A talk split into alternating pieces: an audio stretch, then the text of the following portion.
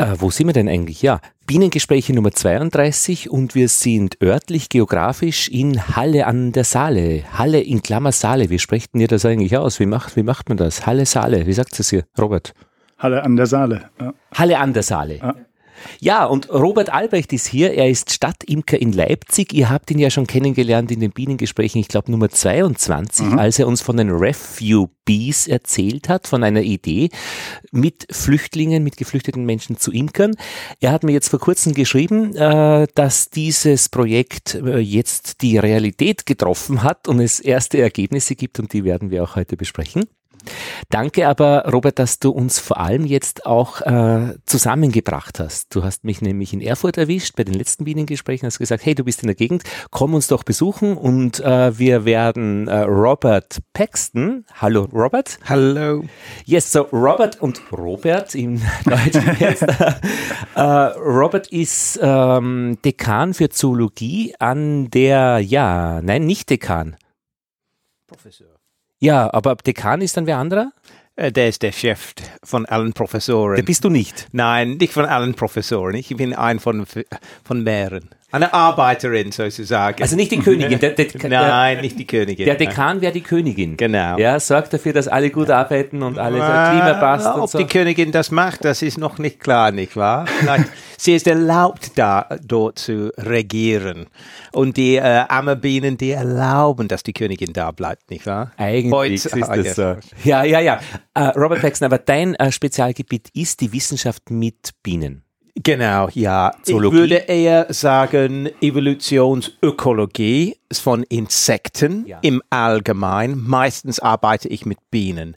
Und in den letzten, hm, sage ich, sieben Jahren, seit ich in Halle bin, ähm, nicht vorwiegend, aber mit Spezialisierung auf Bienen, Honigbienen und ihre Krankheitserreger. Das ist ein Thema so der, der Gruppe hier und äh, was, äh, was, äh, was ich, äh, mich interessiert auch. Und das Ganze auf molekularer Basis? Naja, die Krankheitserreger zum Teil sind relativ klein. Zum Beispiel ja. Viren, die Varroa-Milben übertragen. Und da muss man molekular, äh, molekular genetische Methoden verwenden, um die zu quantifizieren es ist sehr schwierig zu wissen, ob eine Biene äh, mit äh, Krankheitserregern, mit Viren erkrankt wird. Man muss die messen. Und wie kann man sie messen? Heutzutage nur mit molekulargenetischen Methoden. Mhm. Das bedeutet, man muss sie squetschen, RNS extrahieren von denen und das analysieren und quantifizieren, wie viele Viren vorhanden sind und welche Viren vorhanden sind, wenn es um Viren sich handelt. Oder, oder auch bei Mikrosporidien. Das ist auch heutzutage relativ schwierig, nur visuell das. Man kann Mikrosporidien, Nosema, ja. Äh, zählen, mhm. aber man weiß nicht, handelt es sich um Nosema apis oder Nosema serrane. Mhm. Und die beiden se sehen sehr ähnlich aus. Da muss man molekulargenetische äh, Methoden verwenden, um zu erkennen, ist es Apis oder ist es Serrane oder ist beides und in wie vielen Mengen kommen sie vor. Im Endeffekt sind das dann Linien, die man irgendwo sieht ähm, oder Zahlen.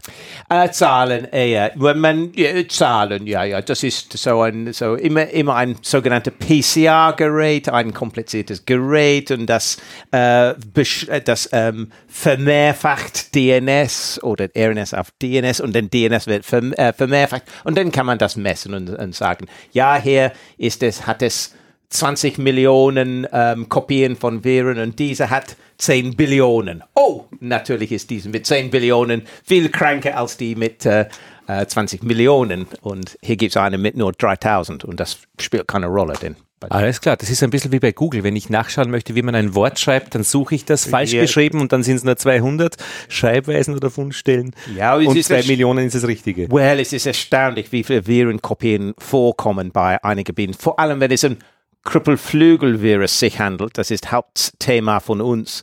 Äh, und es ist, äh, vielleicht wissen, wir wissen nicht genau, ob es äh, das Virus, das am weitesten verbreitet ist, aber eng mit Varroa verbunden, weil dieser Virus äh, wird von Varroa übertragen. Und deshalb, weil Varroa überall bei allen Völkern vorkommt, im Kontinent von Europa, bedeutet das, dass ähm, äh, äh das Krüppelflügelvirus auch bei allen Völkern vorkommt. Ich würde Geld hergeben, um ein Volk zu finden im Kontinent, ja, nicht so viel Geld, aber Geld geben, um ein Volk zu finden ohne Varroa, Milben und ohne Virus. Hätte funktioniert noch voriges Jahr in Norwegen in Bergen. Wir hatten ein Gespräch mit Manuel äh, in den letzten Bienengesprächen.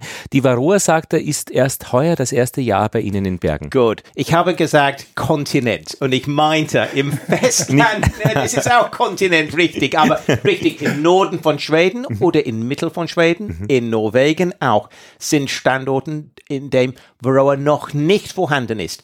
Letztes Jahr auch in Irland gab einen Standort. Dieses Jahr ist es auch doof. Ja, ja. So, aber einige Inseln äh, in der Nähe von Schottland, die Hebrides ja. Islands, die sind noch immer frei. Einige, nicht alle, aber einige sind noch immer frei. Haben Honigbienen, aber ohne Varroa. Und interessanterweise, die, der diese ähm, Belastung von Viren ist relativ niedrig, auch bei denen. Das ist, ist, ganz klar und deutlich. Ich denke, wir alle erkennen das in der, in der Wissenschaft. Das Hauptproblem denn bei Varroa ist, äh, oh, Hauptproblem bei Honigbienen, so zumindest yeah. in gemäßigten Gebieten, äh, ist Varroa-Milben und die Viren, die Varroa überträgt. Und das ist, äh, und das ist hauptsächlich Krüppelflügelvirus. Und macht dieser Krüppelflügelvirus auch bei anderen Tieren Probleme, zum Beispiel bei einem Elefanten einen kürzeren Rüssel? Nein, nein. Es scheint, wir wissen nicht, äh, wie weit dieses Beutespektrum ist von, mhm. von Krüppelflügelvirus.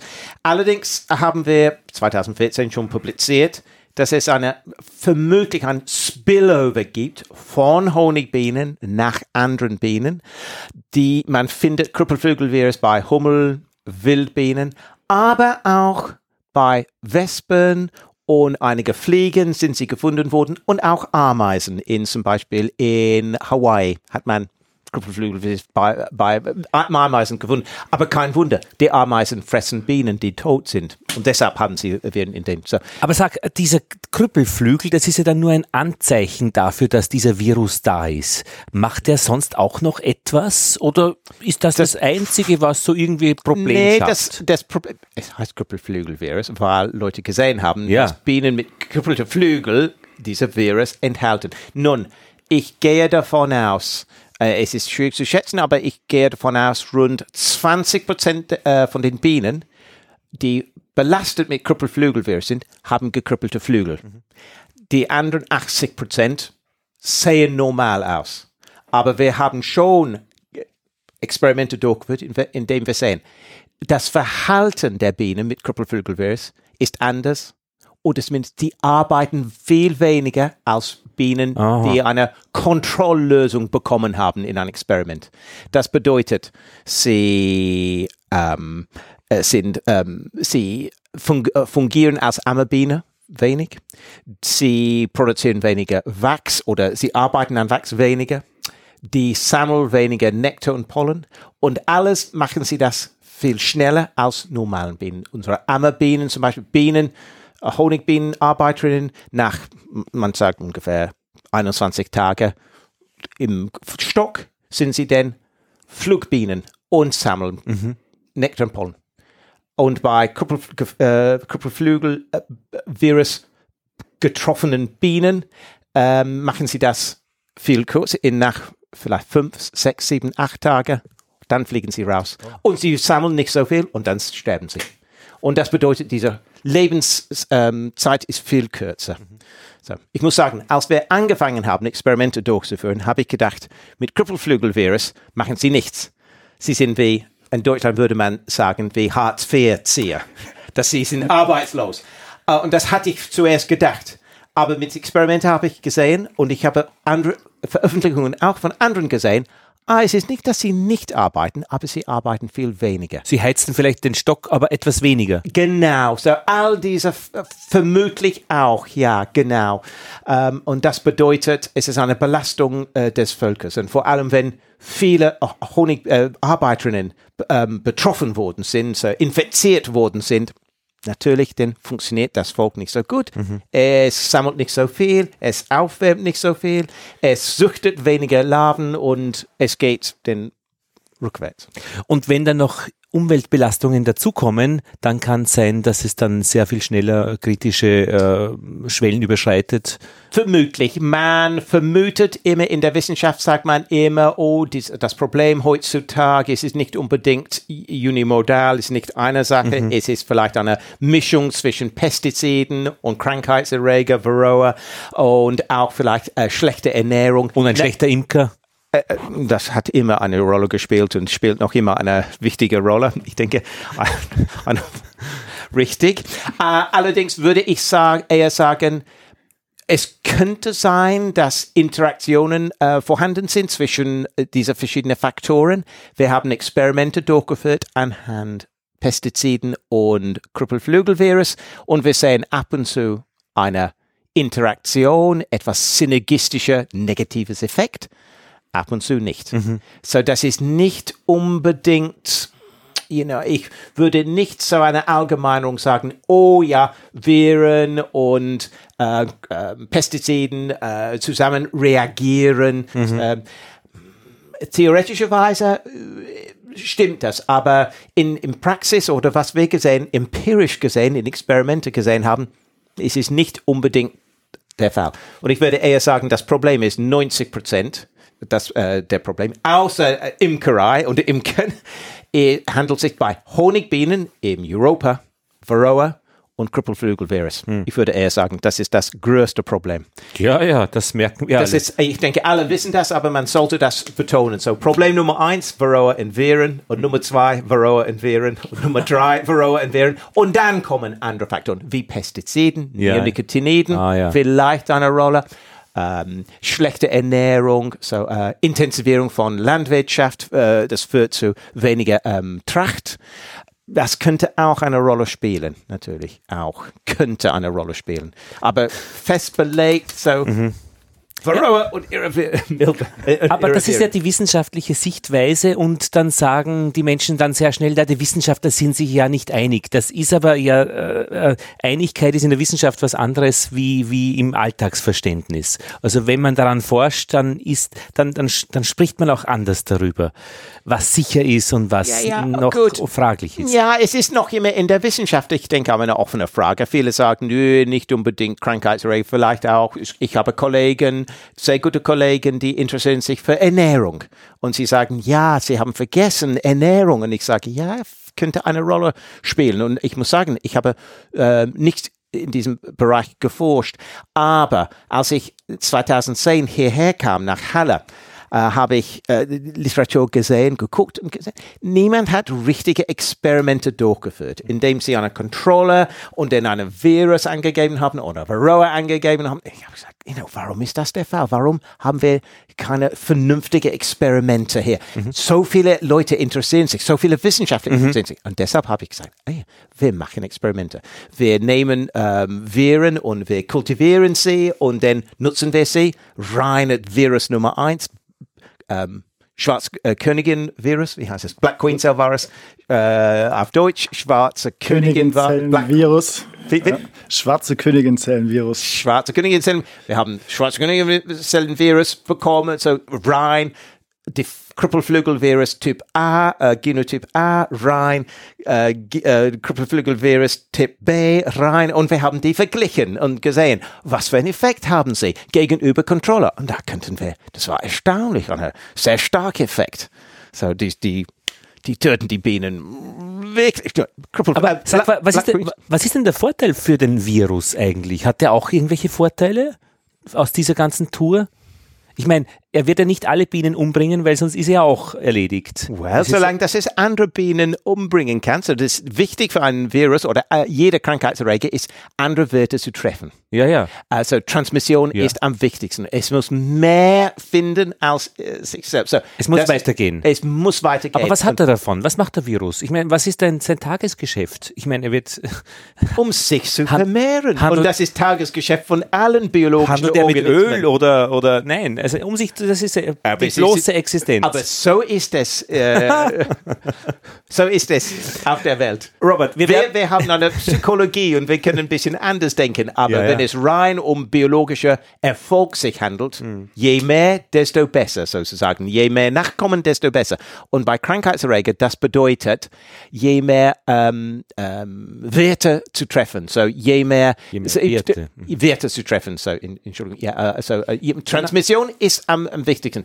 Es Aber wenn ich Zufälle treffe, dann, wenn, mhm. wenn alle Werte tot sind, dann bin ich auch erledigt. Aber das geht automatisch. Aber Evolution ist kurzsichtig es ist nicht langsichtig. Ach so, die denken wirklich nur an den nächsten Tag. Also Sie denken den, nicht. An, na, so, an was wichtig Tag. ist, was kommt am nächsten. Ja, ja. Ah, ja das ja. ist kurzsichtig. Man sollte nicht denken, dass es großzügig und überlegt, dass eine, eine Prinzessin ähm, Virus vorhanden ist und entscheidet, nein, äh, mein armer Viren, sie müssen sich äh, langsam vermehren und nicht so schnell. Es ist kurzsichtig. Ich und weiß schon, die Evolutionsbiologen, die haben immer so schöne kurze Sätze, was Evolution ist. Einer davon, äh, der hast du jetzt du, du einen weiteren gesagt. Also die Evolution ist kurzsichtig. Ich kenne noch einen, die Evolution räumt hinter sich nicht auf. Wir haben also alle Spuren von Zeug. Absolut. Ja, sicherlich. Ich denke, im Genom von äh, Menschen merkt man schon, dass es beeinflusst wurde ja. von verschiedenen Krankheitserregern in zwei, drei, viertausend Jahre vor Christus. Merkt man schon, dass wir betroffen worden sind und wir, wir ähm, uns alle ähm, tragen diese genetische Merkmale von Resistenz von verschiedenen Krankheitserregern, die heutzutage nicht mehr wichtig sind. Und ich würde eher sagen, in geben, äh, äh, wenn wir uns ähm, 20, 30, 100.000 Jahre geben, werden wir auch Honigbienen finden, noch immer in Europa, die resistent gegen Krüppelflügelvirus sind. Mhm. Ich gehe davon aus. Gibt es die? Gibt es die jetzt schon? Es gibt mehr als Gerüch Gerüchte. Äh, schon gibt es in Südschweden auf Gotland eine Population, die anscheinend relativ resistent äh, gegenüber Varroa und ihre Viren auch. Ähm, das ist ähm, so, das ist in Südgotland. In Frankreich gibt es eine, ähm, eine Imker, so Ex-Wissenschaftler, äh, Amerikaner, sagt, dass er äh, Imkerei durchführt ohne Behandlung gegen Varroa. Uh, John Käfers und anscheinend funktioniert das dort. Auch eine Gruppe in Wageningen in den Niederlanden anscheinend zwei Ex-Wissenschaftler haben äh, viel mit Varroa äh, sich gearbeitet und publiziert. Anscheinend haben sie eine Population von 200 oder 250 Honigbienenvölkern, die sie verwenden für die Bestäubung. Sie behandeln nicht gegen Varroa. Sie sagen, das funktioniert.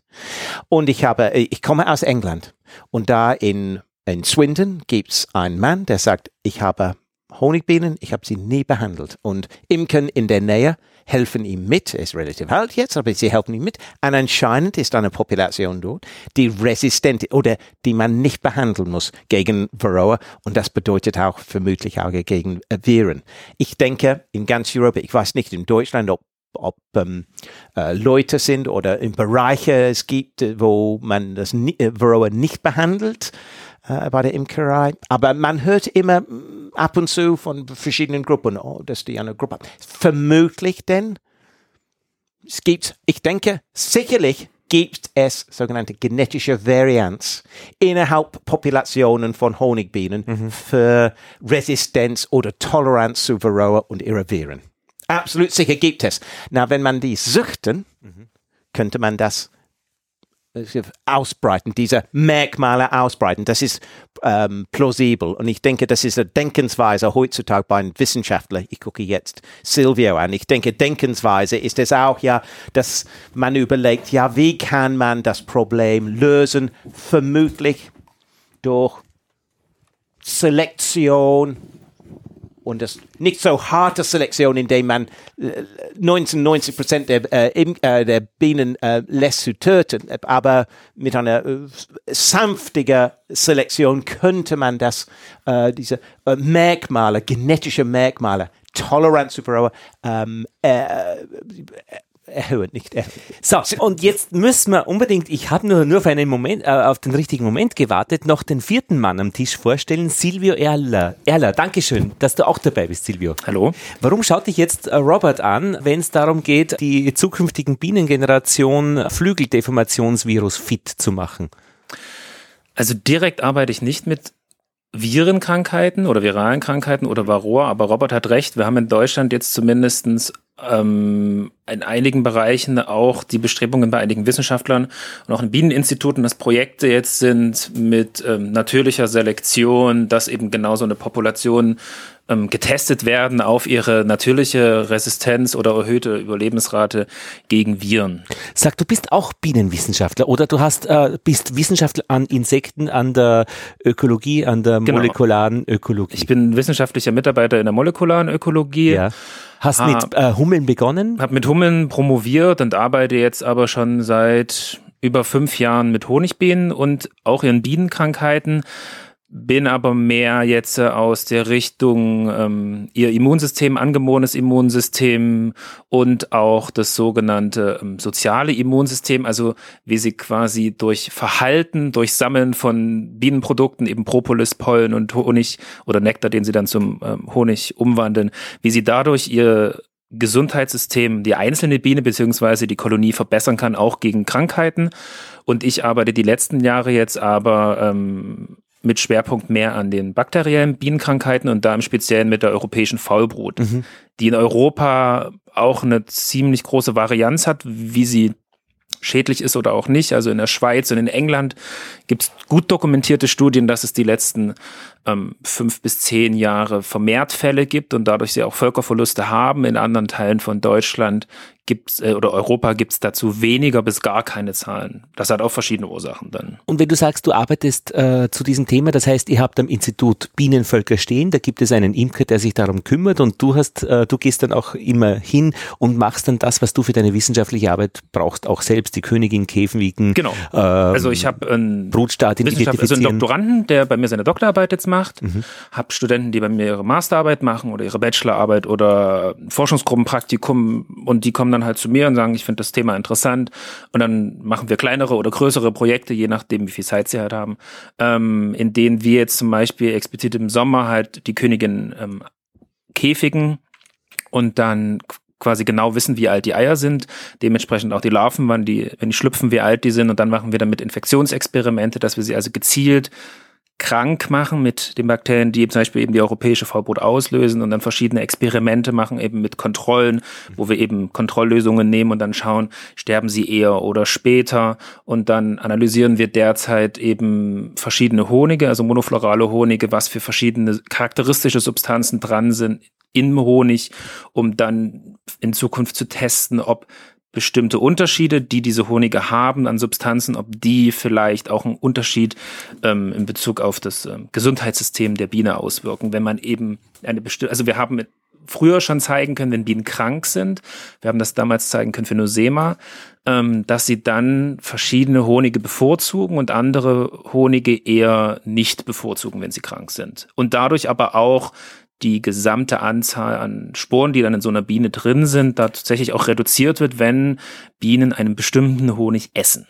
Und das ist so mein Themengebiet, also auch Pathologie wie beim Robert, aber dann mehr aus der, Seite, aus der Seite Immunität, angeborene Immunität, Ökologie und das Sammeln eben von natürlichen Substanzen und das Eintragen in die Bienenkolonie und wie das helfen könnte. Und diese Bienen, die diesen Honig passend zu ihrer Erkrankung äh, wählen, wissen das und machen das absichtlich oder die sind übrig geblieben und die anderen sind gestorben? Wir haben das auch im Laborversuch gemacht. Also wir konnten das auch noch nicht draußen direkt am Bienenstock machen. Mit den meisten Krankheiten ist es nicht so förderlich, wenn man das dann draußen macht, eben auch wegen der Übertragung zu Nachbarnvölkern. Also ich denke, Robert wäre nicht glücklich, wenn ich draußen meine Bienen infizieren würde und seine dann auch krank werden ja. würden. Wir machen das unter kontrollierten Laborbedingungen, um eben erstmal zu schauen, welcher Faktor eins, zwei oder drei überhaupt welchen Effekt hat, bevor man gleich alles auf einmal testet. Und dort war es so, dass wir Einzelbienen getestet haben und die konnten sich immer entscheiden zwischen verschiedenen Honigen und haben halt einen bestimmten bevorzugt. Warum sie das tun und wie sie das tun, wissen wir noch nicht. Wir vermuten, dass es schon damit zusammenhängt, also Honige riechen ja auch unterschiedlich, durch ihre volatilen Substanzen und dass darüber vielleicht die Biene eine Grundentscheidung trifft, aber das müssen wir jetzt erst mit zukünftigen Experimenten wirklich beweisen, ob Bienen die Stoffe wirklich unterscheiden können und ob sie dann bewusst eine Entscheidung treffen, dahin zu gehen. Bis jetzt ist das eine Spekulation, sag ich mal, dass das die Biene höchstwahrscheinlich kann. Also wir wissen ja auch, dass wenn sie sammelt, dass sie dann auch sich, also chemisch mit orientiert, natürlich nach ihr, bei ihren Trachtpflanzen, bei einigen zumindest, die sehr starke Duftstoffe ausstrahlen. Ja, wenn ich äh, Halsweh habe, dann trinke ich auch eher Kamillentee als Coca-Cola. Aber äh, genau. Und das hat mir auch nicht wirklich jemand gesagt. Na, aber irgendwie hat man das schon sicher gesagt. Na gut, aber ähm, es gibt so drei Fragen, die sind noch aufgetaucht, ähm, mit denen ihr euch beschäftigt habt. Das eine ist ähm, die Übertragung. Kann, äh, können Arbeiterinnen äh, durch das, was sie der Königin füttern, auch Viren übertragen? Wenn ich das richtig verstanden habe?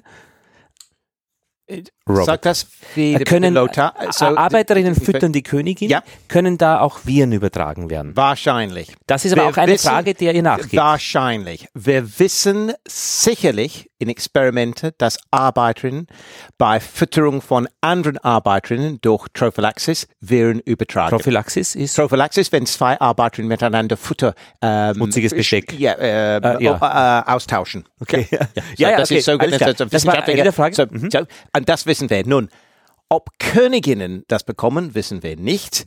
Allerdings wissen wir bei Roberts Völkern, dass einige, äh, dass eine, ne, ich denke zwei Königinnen waren betroffen mit Viren. Wir haben denn dieses Jahr äh, Königin von Robert bekommen, hat Königinnen ausgetauscht. Wir haben gesagt, bitte können wir die Königin anschauen gucken wir, ob die ähm, belastet worden sind mit Viren und arbeiten von denselben Völkern. Und in, ich denke, in zwei Völkern kamen Krüppelflügelvirus vor, nicht bei vielen Arbeitern, bei, bei einigen. Und ich denke, ein oder vielleicht sogar zwei, aber sicherlich bei ein, die Königin war auch infiziert. Nun, wir wissen, das ist auch alles korrelativ. Wir wissen nicht, ob die Königin infiziert worden ist und infizierte Eier gelegt hat, weil das funktioniert auch, dass die Eier dann infiziert mit Krüppelflügelvirus und dann die Nachkommen Krüppelflügelvirus haben. Auch, ja? Das mhm. gibt's auch, ja. Mhm. Wir wissen auch nicht, ob das der Fall ist oder ob die Arbeiterinnen infiziert worden sind von Varroa-Milben so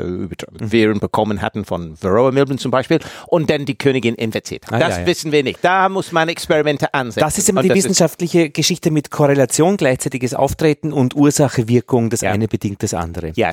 Deshalb haben wir immer Experimente ja. hier durchgeführt. Experimente, so, Experimente, Experimente. Kausalität zeigen können und nicht nur Korrelation. Und äh, dieser Wissenschaftsfeld ist voll mit Korrelationen. Oft ist es sehr schön mit Honig. Und die Presse ist voll mit Korrelationen. Absolut ja, sicher, ja, ja. Also das, das viele Störche, viele Kinder. Ja, genau so. ähm, ähm, Silvia, ich wollte noch fragen, äh, ich habe äh, eine, eine der Geschichten, du hast gesagt, Sex Cells, homogenes Mixen von Sperma für die Bienenzucht war ein frühes Thema von dir. Um Gottes Willen, was ist das? Homogenes Mixen von Sperma für die Bienenzucht? Das ist tatsächlich relevant, um auch nochmal auf das Thema eben mit der Varroa-Resistenz zum Beispiel zurückzukommen. Also der Ansatz war, wir haben da mit einem Imker zusammengearbeitet, der das schon seit Jahren macht. Der sammelt also von bestimmten Drohnen das Sperma ab und mischt das im großen Volumen. Das ja. bedeutet also bei ihm bis zu drei Milliliter Maßstab, also wirklich sehr, sehr viel.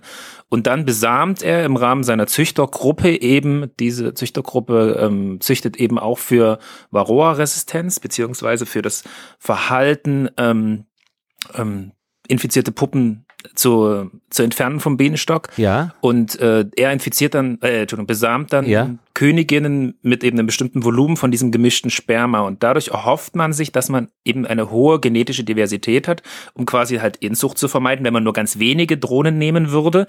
Und man sammelt halt eine große Anzahl von Drohnen von verschiedenen Populationen oder äh, Kolonien, die resistent sind, die also das gezeigt haben im Experiment oder einfach durchs Öffnen von Zellen und Zählen, okay, da gibt es wenig Milben, dann sammelt man von denen die Männchen, mischt das und besamt da wieder Königinnen, was also für langfristige Zucht gesehen besser ist, als immer nur ein oder zwei Männchen zu nehmen für das Sperma und dann nur eine Königin zu besamen, weil man so viel mehr gleichzeitig besamen kann für eine langfristige Zucht. Also gerade bei Varroa ist es nun mal eine langfristige Sache, dass man es eben aktiv durch die Zucht versucht oder durch Selektion, wie Robert auch schon gesagt hat.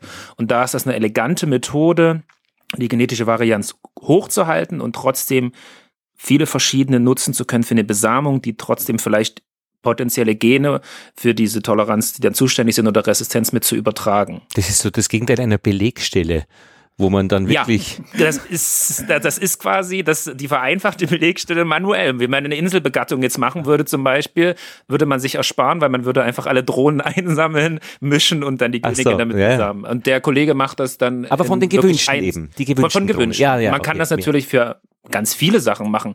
Man kann auch mischen, dass man sagt, man möchte jetzt also ein bisschen friedvollere Bienen haben und dass sie noch ein bisschen mehr Honig mhm. produzieren und kann natürlich auch theoretisch zumindest so einen gewissen Prozentsatz von jedem ein Drittel zum Beispiel reinmischen.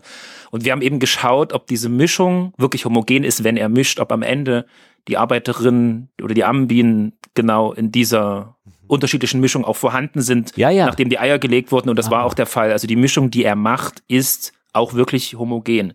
Also man findet dann auch von jedem, was man reingegeben hat am Vater, mhm. so und so viel Prozent Kinder auch am Ende wieder mit eben Hilfe molekularer Methoden. Und was hat das jetzt für den Vorteil dann, äh, wenn ich diese vielen Kinder habe, äh, die eben genauso vermischt, äh, gemischt molekular äh, genetisch kommt sind? Auf, auf die Fragestellung an, warum ah, ich wie mische. Okay. Und dass ich eben dann auch verschiedene habe, die spezialisierter auf eine bestimmte Aufgabe halt auch im Bienenstock ah, ja, ja. sind.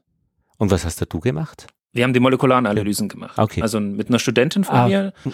Ähm, wir haben quasi ähm, wie einen Vaterschaftstest gemacht. Mhm. Also wir haben diese Mischung analysiert mhm. Wer des Vaterschaftstests, also wie viele Väter sind drin. Ja. Und dann haben wir quasi von dem Nachwuchs der Königin, also haben wir Brutproben genommen aus dem Bienenstock und haben da dann einzelne Puppen uns angeschaut, okay, wer ist der Vater? Weil wir wussten ja, wer die Mutter ist. Ja. Und das haben wir über zwei Generationen hinweg analysiert. Also ihr wisst, wer die Mutter ist und dann habt ihr molekular äh, analysiert, wer der Vater ist. Wie soll man sich das feststellen, äh, äh, äh, vorstellen? Ihr nehmt äh, so eine Arbeiterbiene äh, und werft sie in ein Reagenzglas, schüttelt's und äh, dann kommt ein Laborant, der noch etwas Voodoo macht und nach einer halben Stunde ist das fertig. Oder das dauert länger als eine halbe Stunde. Das Reagenzglas ist heutzutage meistens ein kleines Plastikgefäß, ja. aber im Prinzip kann man sich das schon so vorstellen. Ja. Und wir nehmen meistens nur ein Bein ein also Bein. ein Teil des Körpers meistens, wo viel Muskelgewebe drin ist, weil dort auch viel Erbgut drin ist. Okay.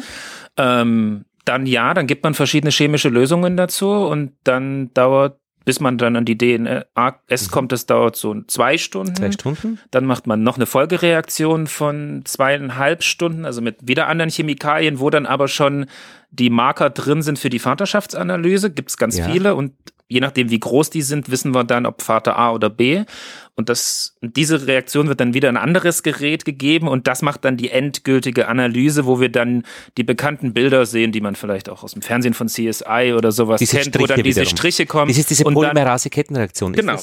wo man dann äh, ein bestimmtes Gebiet einfach äh, ver, ver, vervielfältigt. vervielfältigt, damit man es dann auch genau. wirklich Und dann sehe ich anhand dieser Striche, wie groß der Strich ist, und dann vergleiche ich, ob der Strich zwischen dem Kind derselbe ist mit mhm. Vater A oder B. Ah ja. Weil mit der Mutter sollte er dann zumindest immer übereinstimmen, bei denen aus einer Kolonie zumindest. Mhm. Aber ich meine, schlimmstenfalls 50.000 Mal. Also wir machen es, also wir haben das Experiment erstmal gemacht mit äh, 35 Tieren aus einem Bienenstock, um erstmal generell zu schauen, wie mhm. die Verteilung in dieser kleinen Menge ist. Es ist ja nicht ganz kostenneutral. Was kostet sowas? Ich meine, 5 Euro? Keine Ahnung. Du kannst laut sprechen. Vielleicht 200 für 35 Aha. und mal für 8 Markes, vielleicht 200. Ich weiß es nicht. Also es ist, es ist auf alle Fälle nicht günstig. Also man fängt man immer mit einer gewissen Mindeststichprobe an. Ja. Wenn man gar nichts sieht, dann macht man es vielleicht nicht weiter. Und wenn man eine Tendenz sieht, nimmt man mehr Proben. Und wenn man es schon mit der Mindestmenge sieht, und das eindeutig ist im Vergleich zu Kontrollen, mhm. dann kann man noch mehr machen, aber höchstwahrscheinlich wird der Informationsgehalt nicht größer dadurch. Es ist immer ein bisschen abhängig okay. von der Fragestellung, wie ja, ja. man analysiert. Aber da geht es dann wirklich um Budgets äh, und der Professor muss das bewilligen und der Dekan muss dem Professor das, das bewilligen an. und so weiter. Wir haben, unsere, wir haben unsere eigenen Forschungsgelder teilweise, die man aber beantragen muss. Also ah, ja. ich habe für meine Forschung jetzt mein eigenes Geld beantragt bei der Deutschen Forschungsgemeinschaft. Ist das schon ein Drittmittel? Das ist ein Drittmittel. also genau. wie in Österreich beim ähm, FWF ist das dann. Ja, genau. Und darüber bezahle ich auch meinen Doktoranden ah, ja. und auch meine eben Chemikalien. Und also die Geräte sind mir gestellt in der Arbeitsgruppe, wo ich bin, aber mhm. für die Chemikalien, die muss ja jemand bezahlen. Ja, ja, klar. Die Universitäten geben jetzt nicht ganz so viel Geld unbedingt für Forschung aus. Es gibt ein gewisses Budget, aber die meisten Forschungsgelder kommen über Drittmittel, sowohl für Robert als auch für mich. Aber mir ist, zu, mir ist, mir ist zuerst eingefallen, äh, als AIDS äh, HIV-Virus entstanden ist, dann war wirklich weltweit alle aktiv, um genau dieses Problem zu lösen. Und man hat dann im Wesentlichen das Problem jetzt im Griff, also im weiten Maße. Äh, aber das wäre ja auch so ein Fall, wo man sagt, okay, die Honigbienen weltweit sind so in einer Problemstellung, äh, die eigentlich Analogie, es sind, gibt keine Todesfälle an Menschen, ja, aber, aber, aber Kolonien, also wenn dieses Problem gelöst wird, wenn man da wirklich einen Haufen Geld drauf wirft, wäre das, wäre das, wäre das erledigt. Wir haben schon Lösungen oder sie sind schon vorhanden. Kurzfristiger, langfristiger sind bei der Selektion, würde ich sagen. Kurzfristig haben wir Methoden, Varroa zu bekämpfen äh, und die sind relativ effektiv. Das Problem ist, dass man dass man eher koordiniert, dass man koordinieren muss in einem Bereich, in einem Standort. Es ist, es lohnt sich nicht, wenn zum Beispiel Robert seine Völker behandelt und wir nicht und unsere Völker sind in der Nähe. Ja, ja. Oder umgekehrt, weil die, all die Varroa-Milben bei uns würden denn zu seinen Völkern einwandern, später, oder nicht alle, aber viele. So das ist, so bei der Koordinierung zwischen Imkern ist eine, ein wichtiges Punkt. Ich denke, ein wichtiger Punkt. Das wäre, das wäre hilfreich, um kurzfristig die Belastung von Varroa zu senken an verschiedenen Völkern. Das könnte man jetzt schon tun. Das könnte man jetzt schon tun. Das Problem ist, wenn man Völker behandelt, vielleicht zwei Wochen später, drei Wochen später nimmt man diese Pyrethroiden oder was raus oder je nachdem, was man verwendet hat. Aber dann kommen viele äh, Varroa-Milben vor allem im Herbst wieder rein. Mhm. Und das, you know, und dann ist man wieder mit einem Volk nicht voll belastet, aber schwer belastet mit Varroa. So, das ist Koordinierung mhm. wäre eine Sache. Das ist etwas kurzfristig. Das Problem ist, Varroa ähm, evolviert Resistenz gegen Mittel, die wir verwenden. Auf genetischer Basis macht die das? Auf? auf genetischer auf Basis. Gene ja, ja, ah, das ist schon bekannt, gut bekannt. Und die Varroa-Milbe selbst, nicht die Viren? No, die Varroa-Milben selbst. Was die Viren machen, ja, niemand genau. kämpft gegen die Viren. So, Varroa-Milben selbst. So, langfristig muss man was anderes ausdenken. Bei Viren und auch bei Varroa gibt es in, im, im Sicht Methoden, Chemikalien, sogenannte RNAi, RNSi-Technologie. Wie man das auf Deutsch spricht, weiß ich nicht. Aber anhand RNS, doppelständige RNS, kann man füttern, um Varroa, äh, die Honigbienen füttern, um die Varroa-Milben zu töten oder die Varroa, äh, die Viren äh, zu töten auch. Das, so das funktioniert auch. Nun, ob es erlaubt ist in Deutschland, weiß ich nicht. Zumindest in Amerika, im, Vereinigt, äh, im, im United States of America, ist es schon in Clinical Trials verwendet werden und Publikationen sind schon vorhanden. Das funktioniert. Das Problem ist, ist teuer. Einerseits. Zweitens muss man das ständig geben. So nicht nur einmal, aber mehrfach. Und man möchte nicht, dass es im Honig verlangt. Auch. So, das ist problematisch. Und Nummer drei, wenn es schief geht. Also dann nicht, wenn ich, aber lang, das ist, das wäre eine lange Sicht. Aber langsichtig haben wir schon darüber gesprochen. Sele oh, Selektion, Entschuldigung. Selektion. Ja, ja. So, so, so, so dass wir dass die, die natürlichen ähm, Merkmale äh, der Biene, äh, äh dass wir ähm, ähm, aufheben. Wie kann man das formulieren? So, das fördern. Fördern, Dankeschön. Das ist ein gutes deutsches Wort. ja. Wie sagt das auf Englisch? To select for. Ja. Ah, select to, for. To select for ah, ja, these ja, excellent traits that they have. Mhm. Aber die müssen Trait, natürlich, Trait. Trait, das ah, Merkmal. Aber die müssen aha. natürlich genetisch sein. Ja, ja. Wenn sie, sie können nicht nur umweltbedingt sein. So ja, dass, wenn jemand in einem Standort sagt, oh, meine, äh, meine Bienen haben keine Varroa. Ja, aber wann, wenn keine, weniger Varroa vorhanden sind oder vielleicht komische Chemikalien in der Umgebung sind und deshalb keine Varroa-Milben dort, denn das spielt keine Rolle. Es muss ein genetisches Faktor sein mhm. im, ähm, in den Bienen, die man, die einen Vorteil bringt für die Bienen, ähm, äh, gegen Varroa sich zu kämpfen. Mhm. Zu kämpfen ja. Oder, oder die Viren. Ihr habt euch ja auch angeschaut an eurer Gruppe, ähm, wie denn aus wie denn aus der Fütterung von Gelee Royal äh, die Königin wird. Und das hat sich in Japan auch schon wer angeschaut. Äh, ihr seid auf ein anderes Ergebnis gekommen. Stimmt das? Also ich selber habe das nicht gemacht, aber eine Kollegin von mir hat das gemacht. Ähm, Und zwar Anja Botstedt. Mhm.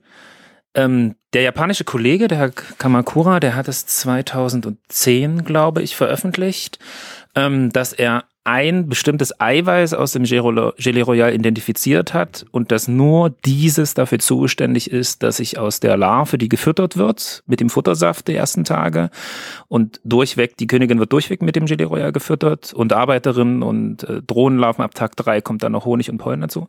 Und das das ähm, dazu führt, dieses eine Eiweiß, dass daraus eine Königin ähm, veröffentlicht in der Fachzeitschrift mit verschiedenen anderen Experimenten dazu.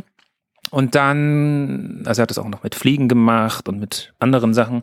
Und dann, die ersten Jahre danach hatten dann schon andere Studien gezeigt, dass Teile seiner Ergebnisse nicht so gut wiederholbar waren. Was immer ein bisschen schwierig ist, man hat nicht exakt dasselbe Gelee Royal, was er hatte. Man hat vielleicht eine andere Bienenrasse gehabt. Also bei sowas sollte man immer erstmal anschauen, warum funktioniert es bei mir nicht genauso wie bei ihm und dann wirklich versuchen, das genauso zu machen, wie er das macht. Und die Kollegin von mir hat es genauso gemacht, dass sie dann versucht hat, das genau wie er das gemacht hat, nachzukochen mit der Biene, dass sie das eben füttert. An Larven, eben Larvenaufzucht, wie wir vor uns schon gesagt haben, also Königinnen, Käfigen, dann Larven nehmen vom Rahmen und dann ziehen wir die im Labor in quasi Plastischalen, ähm, ziehen wir die groß äh, bis zum Schlupf und dann wurden die quasi vermessen und also ob die Größe zu einer Königin passt, ob sonstige körperliche Eigenschaften wie äh, die Krümmung des Stachels, ähm, Mandibelhaken, also sehr spezifischer Charakteristika, die eine Königin oder eine Arbeiterin hat. Und da hat sie dann im Endeffekt einfach gezählt, okay, wie viele finden wir von jedem? Und wenn wir Bienen im Labor aufziehen, kommt aber ganz häufig der Fall, wo dass wir nicht ganz eindeutige Tiere kriegen, die also nicht 100% eine Königin sind oder 100% eine Arbeiterin, sondern so ein bisschen dazwischen bei manchen Charakteristika. Und diese ähm, haben wir dann, oder hat sie dann auch eben nur ähnlich benannt, also Königin ähnlich oder Arbeiterin ähnlich. Und er hat zum Beispiel gar keine davon gefunden.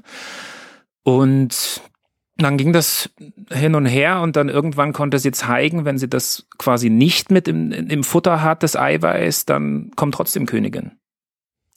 Und er konnte zeigen, dass das unbedingt nötig ist, dass eine Königin entsteht. Und das war dann so der erste Punkt, dass das halt nicht ein genau übereinstimmte. Mhm. Genau. Und dann hat sie quasi verschiedene Folgeexperimente gemacht zu seinem noch. Und jetzt haben wir quasi Meinung A und Meinung B. Und jetzt muss die wissenschaftliche Gemeinschaft entscheiden, okay, welche Experimente sind für mich nachvollziehbarer, welche Ergebnisse vor allen Dingen. Er hat sich dann auch nochmal dazu geäußert und hat natürlich gesagt, ja gut, ihr habt das jetzt aber ja nicht ganz genauso an dem und dem Punkt gemacht, wie er das gemacht Steht hat. Steht man da in herzlicher Verbindung oder hasst man sich da? Also ich glaube, emotional ist es nicht unbedingt immer. Ähm, weiß ich in dem Fall jetzt auch nicht, da ich ihn nicht kenne und nicht weiß, okay, okay. wie er das jetzt sieht. Nicht unbedingt aber förderlich oder im, egal? Wolltest du sagen? Also primär ist Wissenschaft eigentlich, man hat Ergebnisse, die werden in einer Fachzeitschrift äh, angenommen, wenn sie nachvollziehbar sind und dann gibt es eben jemand anders, der was anderes rausfindet und dann wird auf dieser Ebene das versucht eigentlich zu kommunizieren, dass man darauf antwortet, zum Beispiel in derselben Zeitschrift und sagt, ja, aber ich habe neulich das und das Experiment gemacht, vielleicht sollte man das in Frage stellen oder noch was anderes ah, ja. wiederholen. Also da das wird versucht, ja. in der Gemeinschaft dann quasi zu diskutieren auch. Also ja. im Zweifel auch noch auf einer Fachtagung, wenn man sich trifft ja. und die Möglichkeit hat. Aber das wird schon auf der Ebene, wie wir das alle eigentlich gewohnt sind, sachlich ah, ja. diskutiert. Und auch mit Interesse verfolgt, wie wird die Geschichte ausgehen? Das kommt drauf an, manchmal ja, manchmal nein. Aber im Prinzip ähm, verfolgen zumindest okay. die anderen aus der Wissenschaftsgemeinschaft das schon äh, sehr.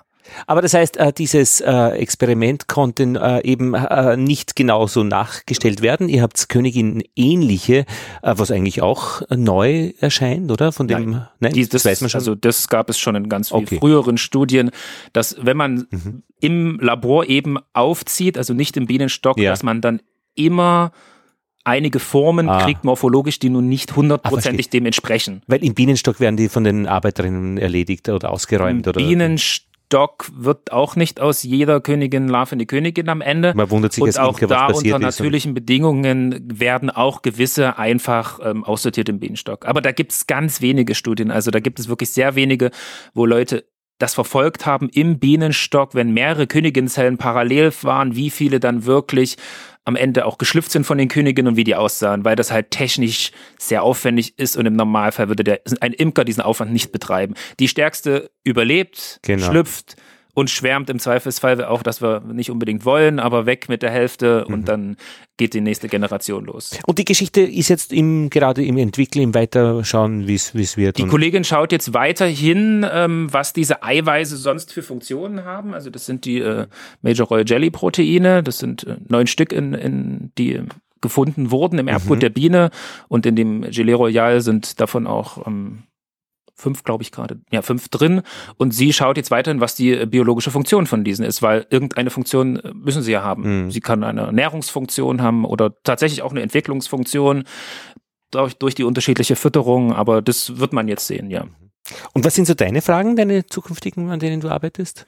Also ich werde oder würde gern zumindest weiterhin mich damit beschäftigen, wie Bienen unter natürlichen Bedingungen eben auch ähm, gesund bleiben können oder wenn sie krank sind, sich selbst heilen können oder eben kurieren können. Also wenn wir krank sind, gehen wir zum Arzt oder in die Apotheke, mhm. bekommen ein Medikament und ob Bienen theoretisch zumindest mit dem, was ihnen natürlich zur Verfügung steht, ob sie das können und was mit ihrem Körper, mit, ihr, mit ihrer Physiologie dann passiert, wenn sie das eben zu sich nehmen. Mhm dass man eben messen könnte zum Beispiel, dass ihr Immunsystem dann stärker oder schwächer ist, nachdem sie bestimmte Sachen zu sich genommen haben. Und das kann, muss, sollte man für unterschiedliche Krankheiten sich schon anschauen, weil wenn man es nur für eine Krankheit zeigen kann, heißt es nicht automatisch, dass es für alle anderen Krankheiten derselbe Fall ist. Also gerade zum Beispiel für Viren, mit denen Robert arbeitet, ist es immer schwieriger, zumindest wenn man mit natürlichen Bienenpopulationen arbeitet, weil man auch immer viele verschiedene mit drin hat. Es ist ja meistens nicht nur ein einzelner Virus in Bienenstock. Ähm, also es gibt dann halt ganz schnell immer mehrere Ebenen, die man dann auf einmal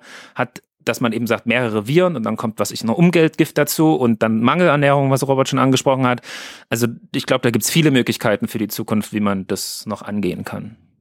Und die amerikanische Faulbrut ist auch noch ein Thema. Also ähm, amerikanische Faulbrut ist auch ein Thema. die wir, europäische hast du? Da haben wir äh, Kollegen in Hohen Neuendorf in, in Berlin, die daran sehr äh, also akribisch arbeiten, um wirklich zu verstehen, was passiert in der Biene, wenn sie infiziert ist auf molekularer Ebene mit dem Bakterium im Darm.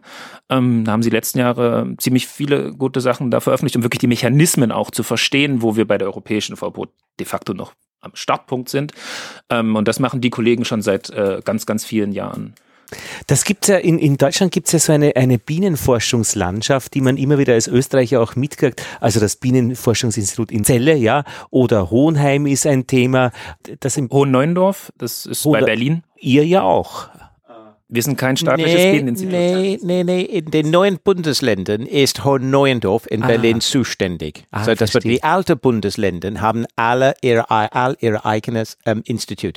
Und deshalb ist es, Sie, äh, du hast recht, Lothar, dass ähm, Deutschland ist sehr interessant. Es gibt viele Forscher hier, die an äh, Bienen interessiert, an mit Bienen arbeiten. Deshalb bin ich hierher gekommen auch teilweise, ja, weil es ist interessant. Ich hatte viele Kollegen hier in Deutschland und den, deshalb habe ich gedacht, oh, interessant wäre es denn, in Nähe zu denen zu sein, wie zum Beispiel näher zu Silvio und die Gruppe, in dem Silvio arbeitet. Deshalb bin ich nach Halle gekommen oder nach Deutschland und Halle.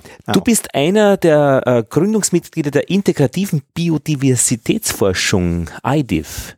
Richtig, ja. Das handelt sich um Biodiversität, wie man, wie man hört. Das Natürlich, ist Vielfalt. Es ist, es äh, ist Vielfalt, mhm. Biodiversität von Genen mhm. innerhalb einer Art mhm. zu Arten innerhalb Biotopen und zu ähm, Biotopen auch. So ja. das, das ist, was Biodiversität entspricht ähm, und formal definiert auch von der Rio Summit. Nun, die DFG, Deutsche Forschungsgemeinschaft, dieser Hauptdrittelmittelangeber in Deutschland, hat entschieden, vor einigen Jahren, vor sieben Jahren, Geld zu investieren in ein Institut, mhm. über, äh, um unsere, äh, um, um, über die, äh, den Verlust von Biodiversität mhm. zu erforschen. Mhm. Und ähm, eine Gemeinschaft von Universitäten Leipzig, Jena und Halle hat diese, das war eine Konkurrenz, sozusagen. Wir haben ein Projekt vorgeschlagen und es ist genehmigt worden. Und deshalb kommt, oder kam zu Leipzig vor sechs Jahren das Institut, wird gegründet und ist eigentlich Teil der Universität Leipzig, aber Mitglieder sind Universitäten in Jena und Halle und auch anderen Institute, Max-Planck-Institute in der Nähe und äh, die, ähm, das Umweltforschungszentrum auch, was auch in Leipzig und Halle vorhanden ist. Und die sind Mitglieder, es gibt rund 200 Mitglieder dort und die erforschen Biodiversität. Integrative, weil es um Interaktionen sich handelt zwischen Menschen und Biodiversität, zwischen Ebene der Biodiversität, äh, zwischen, äh, see, äh, wir sind Pflanzen und Insekten und Räuber und so, so das ist alles integrativ. Wollen Bauer, Sie das? Bauern und Imker. Auch spielt eine Ihnen, Rolle. So, es mhm. gibt eine Gruppe dort, die interessieren sich für Citizen Science mhm. und äh, Verknüpfung mit Gesellschaft. Mhm. Und sie werden äh, bald eine äh, Professor für äh, evil, äh, for Environmental Economics, mhm. äh, Umweltökonomie ähm, etablieren mhm. in den kommenden Monaten. So man sieht, oh, die wollen, so was ist integrative Biodiversität? Es gibt, es gab es noch nicht.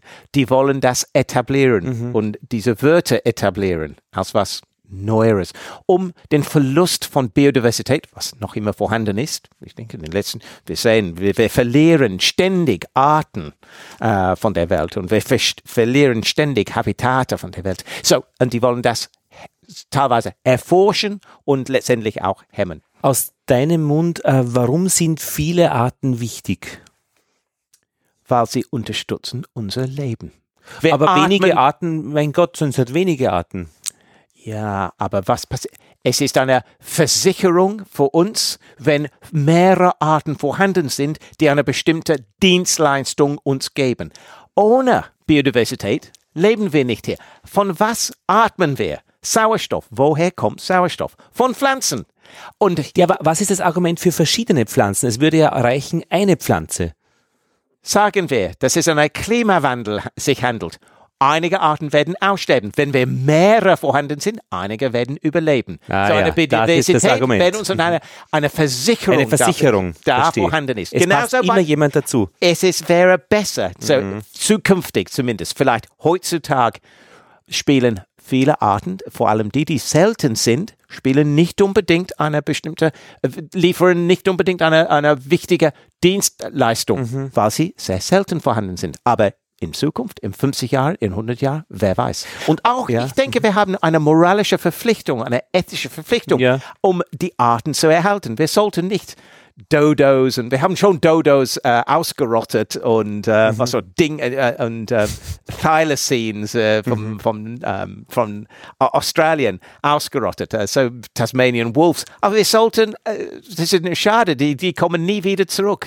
Mhm. aber wir sollten probieren, zumindest wenn es geht, so viele Arten zu erhalten wie möglich. Ich denke, meine, so das ja, meine, ja. meine persönliche Moralität natürlich. Aber man muss sagen, wie, äh, die, unsere, wie bekommen wir Erde und Fertilität in der Erde von verschiedenen Tieren und vor allem Mikroorganismen, aber nicht nur Mikroorganismen, Makroorganismen auch, Ameisen und Wärmen und so weiter. Wir brauchen Biodiversität und das ist frei zu uns gegeben.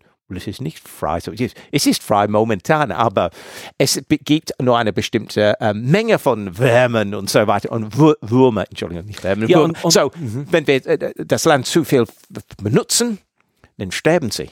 Und wo keine Ameise, da kein Ameisenbär. Ich meine, ja, der, richtig, da, das ja. geht ja nach oben weg. Ja, also, auch, ja, ja. Man hat jetzt äh, zwei Stichworte, äh, Insektensterben in Deutschland. Was war das jetzt für eine Geschichte? Da hat man dann schnell den, den, den äh, wie heißt der Deutsche Naturschutzbund, vorgeworfen, dass das aufgebläht ist und so weiter und nur für die, für die Presse. Was ist Insektensterben aus eurer Sicht? Und ich glaube, Vögelsterben war dann gleich äh, auch mit dabei. Ja, ja, das war Bundesumweltamt. Ähm, ja. Amt. Ah, ne, äh, NABU, äh, Bund ja, NABU, äh, den, den aber Bundesumweltamt mhm. hat das publiz nicht publiziert, aber hat das weiter verbreitet. So, äh, und ich denke, sie haben auch die Arbeit teilweise unterstützt. Das war Entomologen in, in der Nähe von Krefeld und Umgebung und sie hatten verschiedene Falltrappen ähm, ausgelegt und über ich denke, das war äh, seit 87. Äh, das bedeutet äh, äh, drei, äh, 25, 27 Jahre lang. Mhm. Was sie bemerkt haben, ist, dass die Anzahl, die, die Biomasse die Masse an Insekten runtergefallen ist, 75 Prozent. Ja, aber ist, ist, das so? Das ist ja dramatisch. Da müsste es ja jeder von uns jetzt schon eigentlich aufstehen und sagen, wir müssen jetzt etwas machen. Also 75 Prozent Biomasse. Es ist viel. Allerdings, es, es war nur eine, ähm, kann man sagen, eine Zufallsstudie. Die haben nicht unbedingt die Umweltfaktoren gemessen, nur die Biodiversität an bestimmten Standorten gemessen. So, man sieht, dass was schlecht passiert ist. Warum weiß man nicht genau. Mhm. Ich denke, wir haben alle, und in, in, ja, ihr seid äh, zu jung, aber ich bin viel älter und ich, ich kann mich erinnern, als Kind habe ich öfters Schmetterlinge mhm. und Motten und Nachts gesehen und viele Spinnen und heutzutage weniger. Ist das? Das ist, das ist, nur, das ist sehr persönlich, nicht wahr? Das ist eine Idiosynkrasie von mir. Ich weiß nicht, ob das, äh, ob das wirklich stimmt, aber die Daten, die wir vor, äh, die jetzt letzte Woche publiziert worden sind, zeigen eigentlich genau diesem Fall. Und so, ja, ja. vermutlich ist das der Fall. Wir sollten Angst haben, richtig. Ich denke, weil Insekten unterstützen viele, ähm, äh, sie, Uh, Food Chains, ähm, mm. Futterketten, äh, könnte man sagen, ökologische eine, Ketten. Eine ja. Riesenmasse an, an, äh, ja. an Biomasse ist in der Luft durch Insekten. Ja, ja. Und wenn das weniger ist, das muss ja irgendwo ja, auffallen. Ja. ja, Und ich denke auch, äh, handelt es sich auch, äh, dass viele Vögel, die meisten Brutvögel mhm. als Gucken fressen Insekten. Mhm. Und es ist kein Wunder, dass wir einen Rückgang an verschiedenen äh, Singvögeln haben. Mhm. In Deutschland, sowohl in Großbritannien. Äh, mhm. Na. Aber ich denke, da kommen auch wieder andere Faktoren mit dazu, wenn man weniger Nistmöglichkeiten hat. Zumindestens zum Beispiel beim Hausspatz ist es ja gezeigt worden, ganz am, also mit in einer der ersten Studien, dass er in den Großstädten viel weniger Nistmöglichkeiten hat als vor 20 oder 30 Jahren. Das heißt, es ist dann wie immer eine Kombination aus, ich habe weniger Nistmöglichkeiten, ich habe vielleicht eine Mangelernährung oder zu wenig Nahrungsmittel im Generellen, um mich zu reproduzieren oder um mich ausreichend zu reproduzieren, um in der Region stabil zu überleben. Deswegen denke ich auch so eine Studie, wie wir sie gerade besprochen haben, sind nötig. Aber auch da sollte man genau schauen, was wurde gemacht, was waren die Bedingungen, ähm, um die Fragestellung wirklich genau zu beantworten. Und mhm. meistens findet man doch einen Ansatzpunkt, dass man sagt, okay, man hat vielleicht aber den und den Faktor gar nicht unbedingt betrachtet in der Studie. Also ich meine, die Aussage ja, ja. ist ziemlich plakativ, 75 Prozent ja, sind weg. Ja, Medien. Aber die Frage ist, messe ich das jeden Monat? Hm. Messe ich das immer zur selben Zeit im Monat? Hm. Mache ich das über 27 Jahre jeden Monat, immer am ersten Montag? Oder gehe ich da nur einmal alle fünf Jahre hin? Im Frühjahr und einmal im Herbst. Also es sind so viele Faktoren, die man bei sowas kritisch hinterfragen sollte, woher kommt die Zahl? Wir haben einen Rückgang, da bin ich mir auch sicher. Aber ob das nun genau 75 Prozent sind, das würde ich dann vielleicht hm teilweise zumindest in Frage stellen und sollte man dann immer, also bei allen Studien im Generellen schauen, wo kommen die Daten her. Mhm. Robert, äh, und zwar jetzt äh, äh mal einen kurzen Zeitabgleich. Muss jemand schon weg? Sie, hat jemand schon Druck? Wir sollten lang. Geburtstag. du hast Geburtstag. ich habe Geburtstag heute. So, dann schauen wir, dass wir die, die Runde. Aber du bist weit weggereist hierher. So, so. Robert hat Geburtstag. Gratuliere. Aber oh, grundsätzlich und alle Hörerinnen und Hörer des Bienenpodcasts auch. Sie wissen das Opfer zu schätzen, das du jetzt bringst, wirklich. Also die Zeit, die du mit jetzt uns noch, noch verbringst. Danke. Danke. Ähm, ja, dann, was mir noch wichtig wäre, äh, Robert nämlich, äh, der, in der deutschen Sprache, du bist ja jetzt eine Verbindung eben äh, von uns allen hier am Tisch. Wenn es dich nicht gäbe, dann würden wir heute jetzt nicht da sitzen, dann würden wir nicht hören, was Robert und Silvio erzählt. Du bist Stadtimker in Leipzig Leipzig Stadt, ja, elf mhm. Jahre schon, hast du gesagt. Äh, und hast, wo ist jetzt die Verbindung zwischen dir und Robert und Silvio? Ähm, das kam äh, ganz zufällig. Äh, es gab eine Veranstaltung, den Sächsischen Imkertag. Und äh, Robert Paxton hat da einen Vortrag gehalten, der mich sehr beeindruckt hat. Äh, auch Aspekte gezeigt, äh, die ich bis dahin nicht auf dem Schirm hatte in meiner Bienenhaltung. Ähm, ich fand es wirklich sehr beeindruckend und sehr interessant und habe ähm, Nachfragen zu diesem Vortrag gehabt und bin dann einfach nach dem äh, Vortrag zu ihm gegangen, habe angefangen mit ihm zu sprechen und daraus ergab sich äh, die Notwendigkeit von Robert Völker zu kaufen, weil seine eigenen Völker über den Winter gestorben waren. Und die konnte ich ihm dann äh, glücklicherweise verkaufen. Du bist also auch Imker dann? Natürlich haben wir Honigbienen hier und äh, Ach so, wer die, macht diese äh, Imkerei? Ich und die Studenten, die okay. mitmachen. Also du bist ja da mittendrin. Ja, ja, klar. Ja, genau. okay. Und daraus entwickelte sich dann der Gedanke bei mir, vielleicht ähm, dem Robert das Angebot zu machen, einen Bienenstand hier zu stiften, auf den er zugreifen kann, wie auch immer er das möchte. Stiften heißt ohne Geld. Ohne Geld. Also ich habe die Bienen hier hergestellt. Robert kann sich was immer er möchte nehmen. Ähm, diese Königinnen, da braucht er nur Fragen, von denen wir vorhin gesprochen hatten, dann bekommt er die. Also das ist so meine Art, das Wissen zu mehren oder der Versuch, das zu unterstützen. Ich denke, der Imker an sich ist ein Naturnutzer. Also lediglich mit dem Fakt, dass ich Bienen halte, bin ich noch kein Naturschützer. Da gehört in meinen Augen mehr dazu. Und das, was ich hier mache, ist halt ein Teil davon. Refugee letztes Jahr äh, war ein anderer Teil. Ähm, und jetzt hier äh, mit Robert ich habe mir da natürlich äh, viel Fantasie gehabt und habe mir vorgestellt, was sich daraus entwickeln könnte, noch den Praxisanteil der Studenten erhöhen, mit denen zusammen imkern, Honig an der Mensa verkaufen und so. Ähm, ich glaube, ich hoffe, das wird eine sehr fruchtbare Zusammenarbeit in Zukunft, äh, wo man zusammen Sachen entwickeln kann. Und äh, genau. Und dann habe ich in dem Podcast mit Stefan Mandel gehört, dass du in Erfurt weilen wirst. Und dann lag das wirklich nahe, dich kurz anzuschreiben und zu sagen, hier, hör mal. Und du hast es organisiert. Aber ich meine, du bringst schon von deiner Art der Annäherung äh, genau diesen Aspekt rein, nämlich mehr als nur Imkern, sondern wirklich der Austausch äh, fördern, aktivieren, auch wirklich äh, du, es gibt nicht einfach nur ein Mail von dir, sondern da kommen immer neue Informationen mit. Äh, oder ein, ein äh, ähm, Foto von einem wissenschaftlichen Artikel oder eine neue Idee. Also das ist so immer so dieses, dieses Stückel mehr. Und vor einigen Wochen ist eben bei uns zu Hause ein Paket gekommen mit sechs Gläsern verschiedener Honig aus Leipzig von Robert und die wir essen die, äh, testen die und haben wirklich viel Freude damit. Ähm, also wenn ich dazu kurz auch kurz was sagen darf, also ich bin dann zum Robert, Robert auch so gekommen, dass und ich auch mehr Bienen brauchte in der Saison, als wir hatten. Was vorkommt, wenn man sich denkt, oh, ich mache jetzt mal noch das Experiment und dann stelle ich fest, verdammt, ich brauche drei Kolonien mehr. Ähm, und bin dann über Robert zu Robert auch gekommen, weil wir uns dann also verpasst haben knapp auf dem deutschen Imkertag dieses Jahr. Ähm, und was auch das Schöne bei ihm ist, dass man, also wenn man eine, eine Fragestellung hat und aber das Material gerade nicht zur Verfügung ist, man kann ihn kontaktieren und er versucht es zu bereitzustellen. Also wir brauchten dann dieses früher eben gerade auch für ein Praktikum relativ viel Drohnenbrot mit Milben, um weitere Experimente oder Analysen von sowas zu machen. Und dann haben wir ihn auch angeschrieben, haben gesagt, hast du vielleicht bei dir noch welche, weil du gerade ausschneidest oder kennst du Kollegen? Und dann hat er gesagt, ich telefonier mal und hat dann wirklich zwei Tage später, glaube ich, sieben Kilo oder so. Also es war wahnsinnig viel von verschiedenen Kolonien mhm. uns bereitgestellt und gesagt, okay, ähm, wenn ihr das für die Forschung braucht, ich will mich da wirklich gerne dran beteiligen. Und das ist also auch natürlich für uns ein großer Vorteil, weil er natürlich auch andere Imkerkollegen kennt und dann auch dementsprechend so eine Sachen weiter transferieren kann an auch so Wissenssachen oder was wir eben in der Forschung machen. Ja, Deswegen schon mal vielen Dank, du kannst Robert. jederzeit immer reden. Oh ja, ja, du hast dein Mikrofon eingebaut.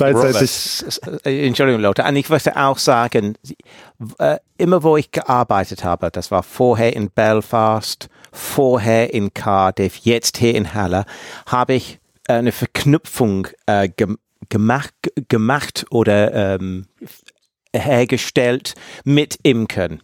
Und äh, in diesem Fall ist es jetzt mit Robert ähm, und über äh, einen Kollegen ähm, Michael in Leipzig, der ist zuständig für Krankheitserreger, ja, Bienenkrankheitserreger. Michael Hart. Ja, so ähm, und ich finde, wir arbeiten mit Honigbienen.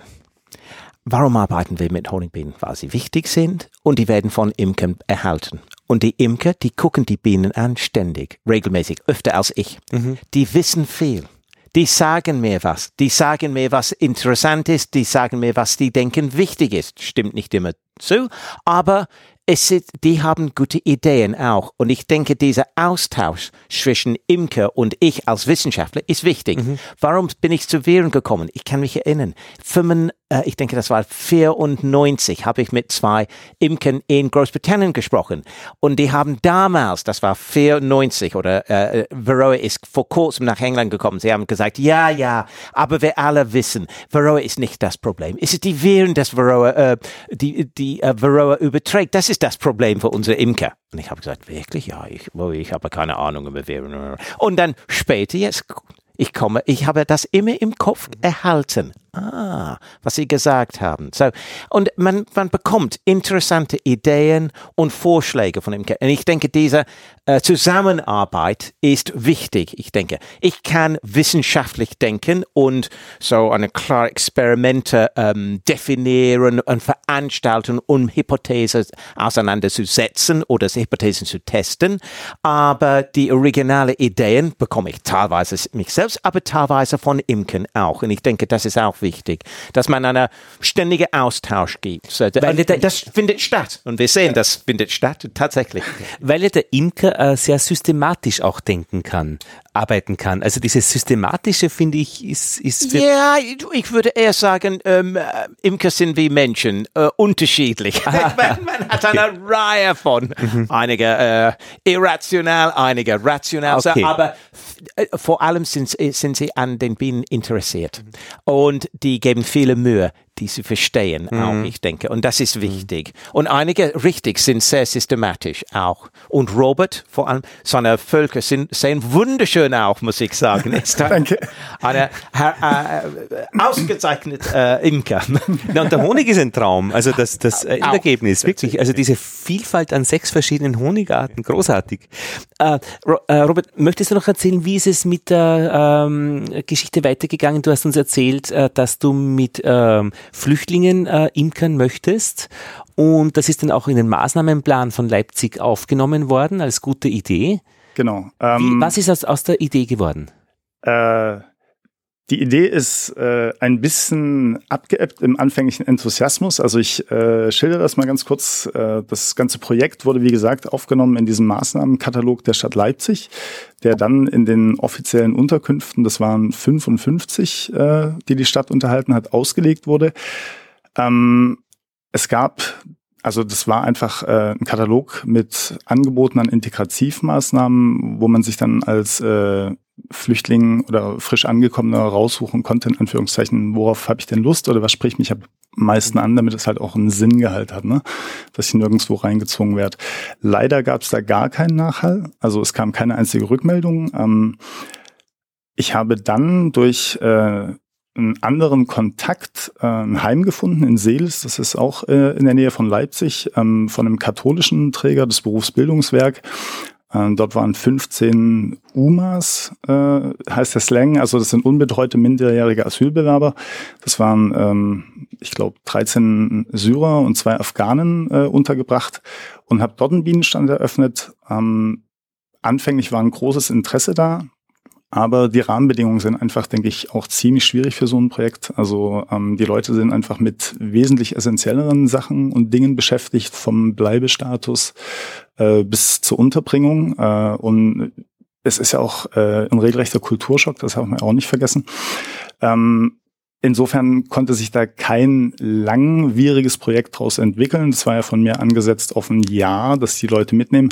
Aber selbst das war total blauäugig von mir, weil der Aufenthalt von diesen Flüchtlingen nicht mal für ein Jahr gewährleistet ist. Natürlich. Die waren dann plötzlich auch weg. Genau, äh, das kam dazu. Also in diesem Heim in Seeles ähm, war die Hälfte der, der Insassen, sage ich jetzt mal, das hört sich so nach Knast an, aber die Hälfte der Insassen dann auch über Nacht verschwunden, wo man nicht wusste, wohin. Äh, genau, das kommt dazu. Und auch natürlich einfach eine andere Welt, nicht? Also wenn man die Bienenhaltung kennt, weil es der Großvater schon gemacht hat, ist das eine andere, ein anderer Hintergrund, als ob man an einem Ort ankommt, in einem Heim ist und äh, praktisch äh, die Spielkonsole ebenso eine äh, hohe Zugkraft ausübt. Ich denke, das ist das Hauptproblem, dass äh, junge Männer äh, unter Umständen andere Interessen haben, ja. Aber gegen persönliche Kontakte kann sich niemand erwehren. Also wenn da ein freundlicher Mensch wie du auftaucht und dort sagt, ja, äh, und dort arbeitet und sagt, na, wollt ihr mal reinschauen oder ich brauche kurz Hilfe, ist jemand da, der mir hilft, äh, das zu halten, wird sicherlich positiv aufgenommen. Also vielleicht sind einfach die Erwartungen praktisch, dass das trägt, zu groß, aber jede Mikrointeraktion eigentlich großartig. Ich meine, du, ja, das bestimmt. du, ja. hast, äh, du hast ja sicher auch gute Kontakte dort gehabt. Also gute. Ja, auf jeden Fall. Äh, auch viele äh, gute Erinnerungen. Also ja. ich möchte nicht, dass sich das jetzt so negativ anhört. Das ist auf jeden Fall eine, eine gute Erfahrung, auch für die Leute, die da teilgenommen haben. Ich war, äh, das habe ich auch so als kulturellen Unterschied wahrgenommen. Ähm, ich war hoch erfreut, wie äh, angstfrei sich die Leute den Bienen genähert haben. Ja? Also da hat keiner an Schleier gedacht oder ähnliches drauf und los ging's da. Aber gibt es eine Empfehlung für, äh, was, was würdest du da raten oder hast du schon eine, ein Fazit, was man mit dieser eigentlich sehr guten Idee machen kann? Ja, weitermachen. Also es ist für mich auch nicht gestorben. Ähm, ich lasse mir jetzt nur ein bisschen Zeit und gehe da vielleicht andere Wege. Also ich am Freitag zum Beispiel habe ich ähm, Besuch, morgen ist es ja schon, ähm, von einem chilenischen Flüchtling der sich auch stark für die Imkerei interessiert. Er hat in Kirchhain jetzt eine Ausbildung angefangen, das hat leider nicht geklappt. Ach, das gibt's ja auch noch, Kirchhain, genau. Ja, genau. Äh, und mal sehen, was sich daraus entwickelt. Also dieses Projekt Refugee ist jetzt so eine, sag ich mal, vielleicht Pausenphase, aber äh, nicht tot. Auf keinen Fall. Und war auch wirklich notwendig, äh, erste Kontakte und erste Erfahrungen zu generieren, weil wenn man die nicht hat, wie soll man weitermachen? Genau. Hm. Ja. Ich bedanke mich bei allen Anwesenden für diese schöne Runde in Halle äh, an der Saale für diesen Einblick. Ohne diesen Einblick hätten wir eigentlich keine Ahnung, was alles in der Wissenschaft gemacht wird und ganz konkret in Leipzig mit Menschen gemacht wird. Ich bedanke mich so sehr bei euch. It was a pleasure, Lothar. Ja, Thank you. Dankeschön. Dank. Und wir kommen jetzt äh, zum Korrespondentenbericht in den Bienengesprächen Nummer 32.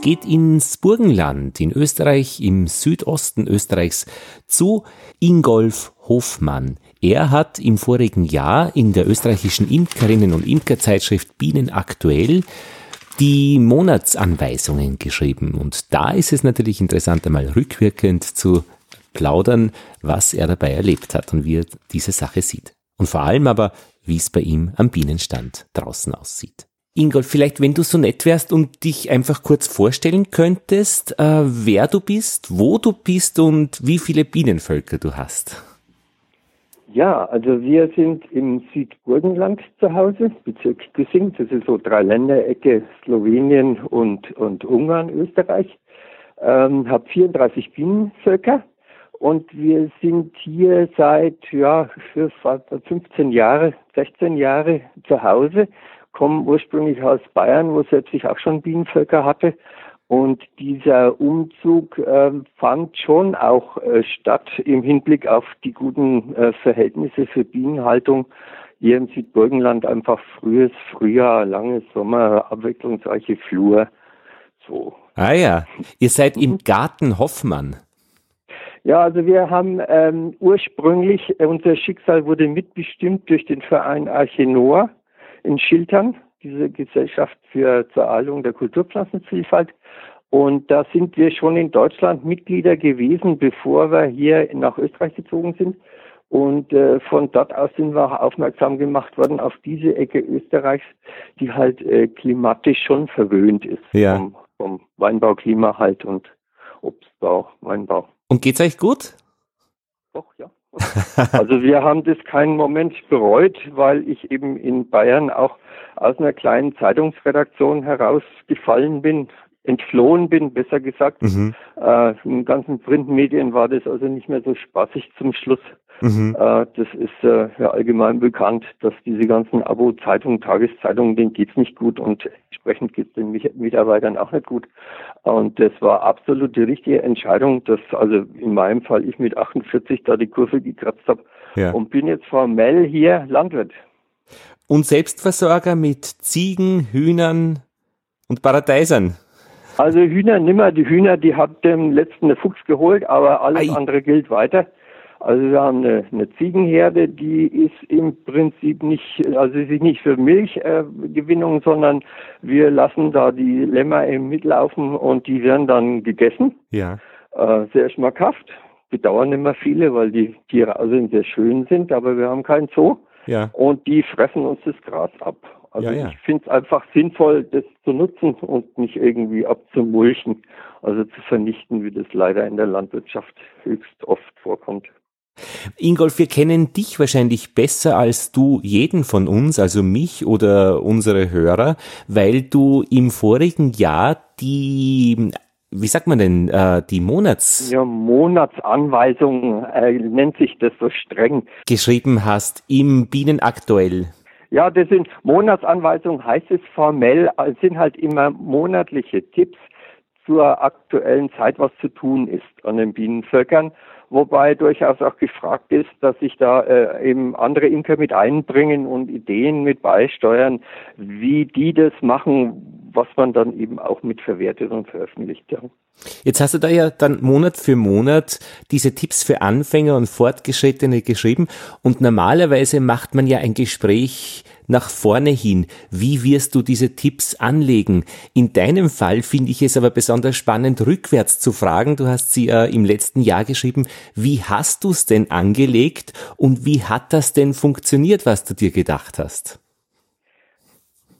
Ähm, muss ich etwas modifiziert beantworten. Für mich war es insofern einfach, weil ich im Mai ein Buch veröffentlicht habe im Löwenzahn Verlag Imkerei leicht gemacht. Ich hatte also Bildmaterial und Text schon immer im Vorhinein. Die, die Schwierigkeit, die, die rein technisch da besteht, äh, ist, dass man immer heute für den übernächsten Monat ähm, schreiben kann man ja leicht, aber auch Bildmaterial braucht. Also wenn ich jetzt im Februar bin, muss ich mich so langsam mit der Völkererweiterung äh, befassen, rein optisch. Und da brauchst du Bilder und wer die nicht hat, der steht an.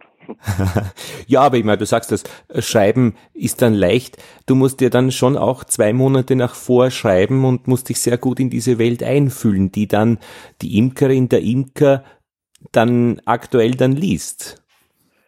Ja, schon. Aber ich meine, ich mache das jetzt über 40 Jahre Imkerei. Das sollte man schon wissen, was man wann macht und kann das auch beschreiben, mhm. weil ich eben als, als Lokalredakteur lange Zeit gearbeitet habe. Was mir halt wichtig war, das habe ich im Vorhinein auch klar gemacht, ähm, ich wollte das eins zu eins beschreiben, wie ich das tue, völlig unverkopft und unwissenschaftlich. Also ich bin ein Praktiker, der sich so ein bisschen ähm, orientiert an der Erwerbsimkerei. Die haben keine Zeit und die haben kein Geld zu verschenken. und ich denke mal, da, da krankt bei vielen Kollegen, da werden für Unsummen Geräte gekauft und, und wird eine Imkerei betrieben mit einem Riesenaufwand, mit einem Minimalertrag. Also ich bin auf der anderen Ecke, ich mache meine Kästen selber, meine Rähmchen selber.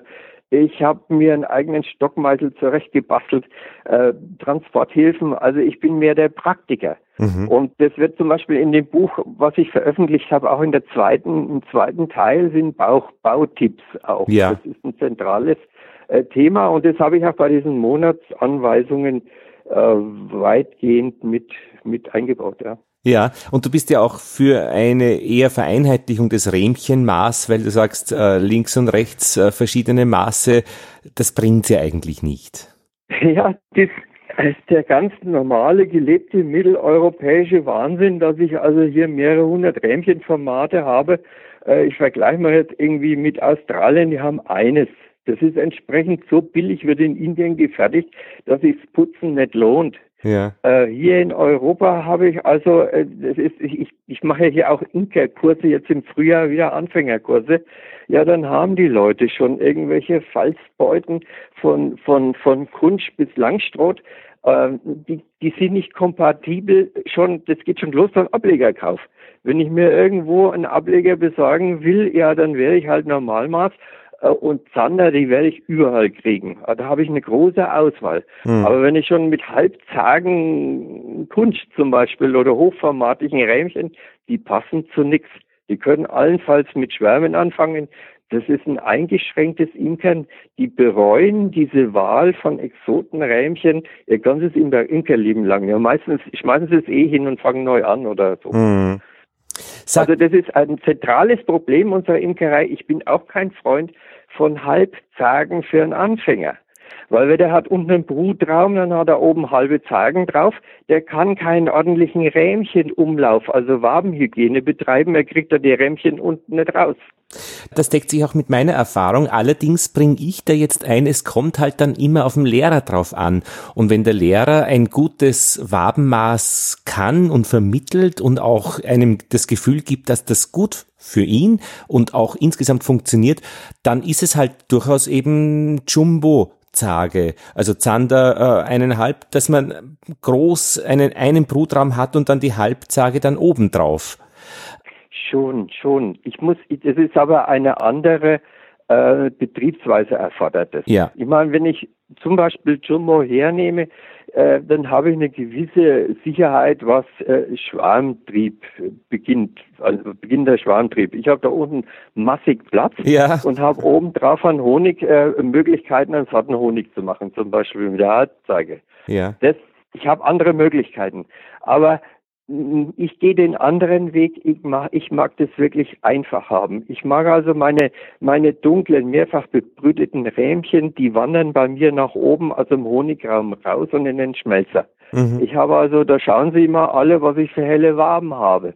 Es geht nur so. Meine Schwierigkeit jetzt im Lernen ist ja tatsächlich dieser Wachsumtrieb, also dieser, dieser Kreislauf, den habe ich eben ja. äh, damit mir eingehandelt. Ja. Aber wie ist das bei dir? Du sagst, die Waben, äh, die bebrüht, die, die wandern rauf. Also ich, ich sag mal einfach meine Betriebsweise, so kurz ja, es geht. Genau. Derzeit stehen bei mir zwei Vollzagen Zander übereinander. Ja. Das ist die Ausgangsposition jetzt für den, fürs Frühjahr. Die Völker sitzen irgendwo, die Wintertraube Traube da.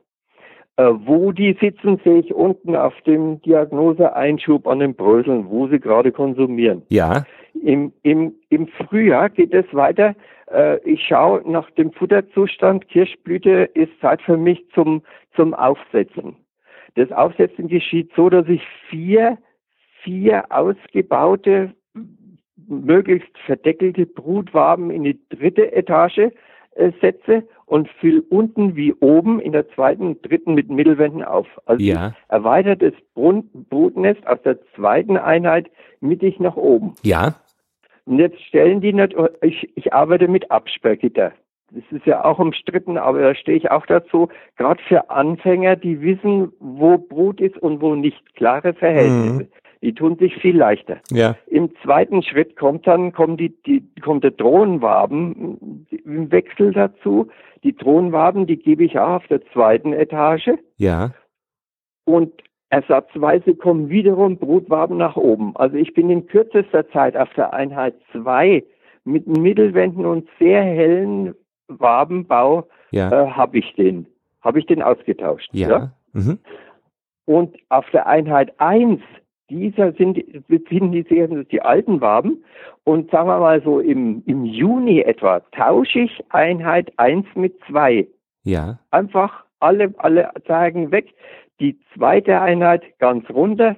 Die erste Einheit auf Position 2. Warum? Und ja, weil jetzt habe ich wieder den, die ganzen hellen Waben habe ich jetzt wieder unten. Jetzt ja. beginnt das gleiche Spiel mit der Einheit 2 dunkle Waben nach oben in den Honigraum. Bis zur zweiten Schleuderung bzw. Abräumen habe ich auch auf der Einheit zwei saubere Waben. Aber jetzt muss ich dich was fragen an dieser Stelle. Hm? Du sagst dunkle Waben in den Honigraum. Das heißt, die, wer, die laufen dann oben aus, diese, du sagst verdeckelte Brutwaben kommen eben rauf, die, die ja, schlüpfen. die laufen aus, die Wabe wird frei. Ja. Die Pflegebienen haben da oben nichts zu tun, genau. wegen des Absperrgitters wollen sie wieder runter. Ja. Machen somit den Raum frei für einen Honigeintrag und Honig ist ja immer oben, wie wir wissen. Ja, genau. Und dann nehme ich das oben brutfrei raus, nach und 21 Tagen Wochen spätestens. Ne? Genau, und das Absperrgitter ist zwischen zwei und drei natürlich. Genau. Und dass Honig jetzt in bebrüteten äh, Kammern ähm, gelagert wird, ist kein Problem für den Honig. Ich weiß, das, das ist wirklich so. Die Schweizer sind zum Beispiel sehr pingelig. Ich sage mir, diese Waben, die werden akribisch geputzt von den Bienen. Sie verwenden ja ihr Propolis auch fürs Wabenputzen. Das ist die erste Aufgabe einer geschlüpften Biene, dass sie diese Wabe wieder reinigt. Das ist das erste. Und das zweite ist es, in der Natur draußen, im gewöhnlichen Bienenvolk, auch dieses benutzt, benutzte äh, Waben für den Vorratseintrag. Das kann so schlecht nicht sein. Ne? Und nach der Schleuderung äh, schmilzt du dann die Waben ein? Soweit, also manchmal verwende ich die im gleichen Jahr noch ein zweites Mal, wenn sie nicht gar so schwarz sind schon. Also wenn die mhm. einigermaßen noch äh, zum, zum Handhaben sind, gebe ich sie ausgebaut zurück, weil dann geht das schneller mit dem Honigeintrag. Mhm. Und so, sobald sie mir nicht mehr gefallen, wandern die schon ab Mai, Juni die dunkelsten raus. Die werden dann äh, entweder gleich im Sonnenwachsschmelzer äh, geschmolzen oder im, im, im Dampfwachsschmelzer. Also da hebe ich nichts auf. Mhm. Ich mache auch immer mehr Mittelwände, äh, weil man kriegt so den Schwarmtrieb besser im Griff. Wenn die was zu tun haben, diese Baubienen, ja. und nicht dumm rumsitzen da drin, dann, äh, dann geht was, ja.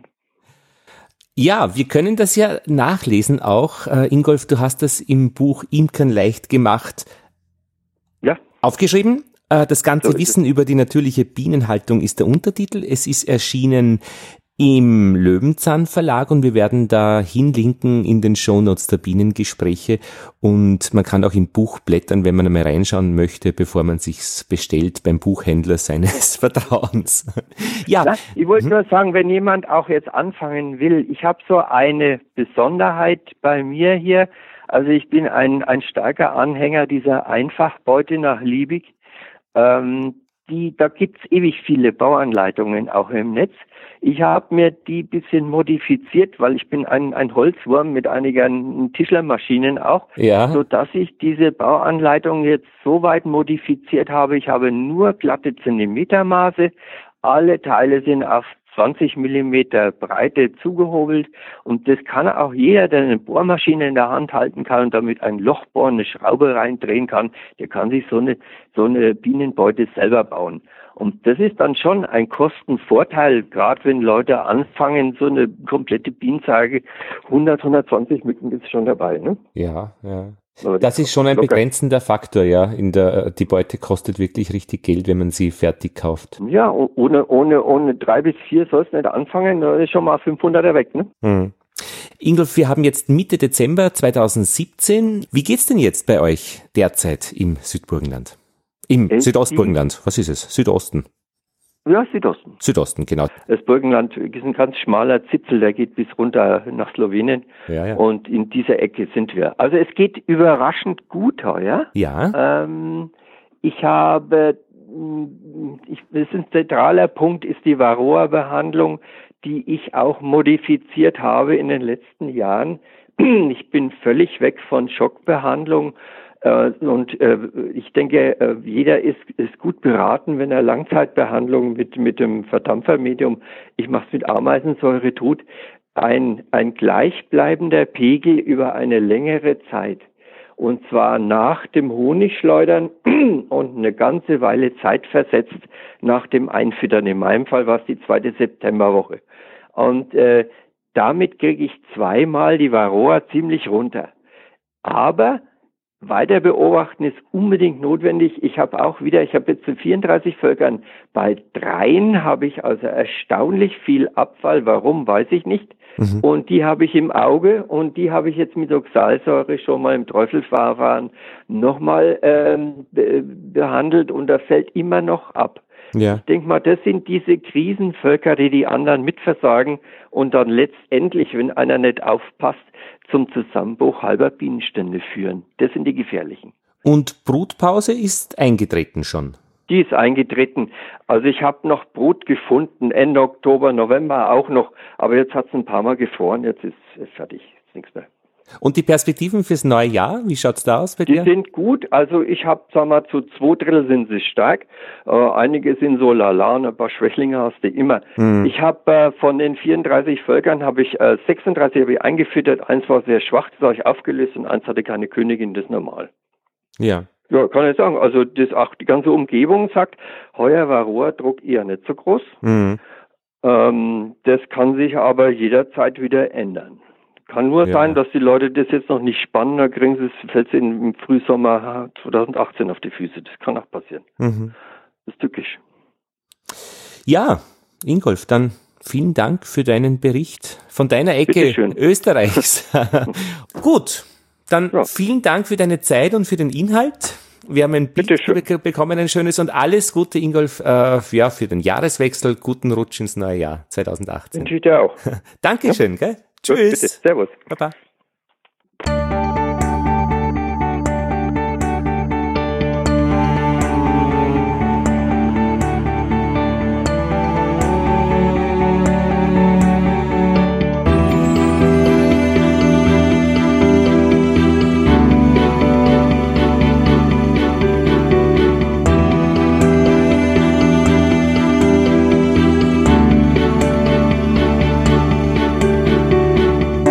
Noch ein kurzer Hinweis auf die kommende Ausgabe Mitte Jänner. Da werden wir äh, in Wien bleiben und Franz Essel besuchen. Er ist Biodiversitätsforscher. Er arbeitet am Institut für Botanik und Biodiversitätsforschung der Universität Wien. Und ja, er wird erzählen oder wir sprechen miteinander über die Pflanzenarten aus Europa, wie die andere Kontinente besiedeln. Also diese Neophyten-Thematik einmal andersherum. Nicht das, was zu uns kommt, sondern das, was von uns woanders hingeht. Nächste Ausgabe erscheint Mitte Jänner 2017. Nein, 2018 wird das schon sein.